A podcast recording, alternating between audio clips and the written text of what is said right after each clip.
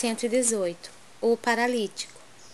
E não podendo aproximar-se dele, por causa da multidão, destelharam a casa onde Jesus estava e, feita uma abertura, baixaram o leito em que jazia o paralítico. Marcos 2, 4 Muitas pessoas confessam sua necessidade do Cristo, mas frequentemente alegam obstáculos que lhes impedem a sublime aproximação.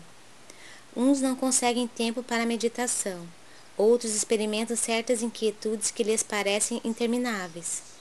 Todavia, para que nos sintamos na vizinhança do Mestre, como legítimos interessados em seus benefícios imortais, faz-se imprescindível estender a capacidade, dilatar os recursos próprios e marchar ao encontro dele, sob a luz da fé viva.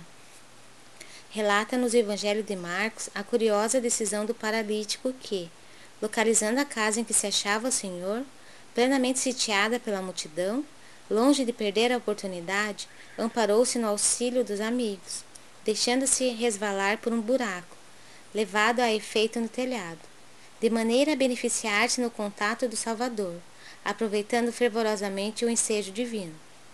Recordo o paralítico de Cafarnaum e, na hipótese de encontrares grandes dificuldades para gozar a presença do Cristo, pelos teus impedimentos de ordem material, dirige-te para o alto, com o amparo de teus amigos espirituais, e deixa-te cair aos seus pés divinos, recebendo forças novas que te restabeleçam a paz e o bom ânimo.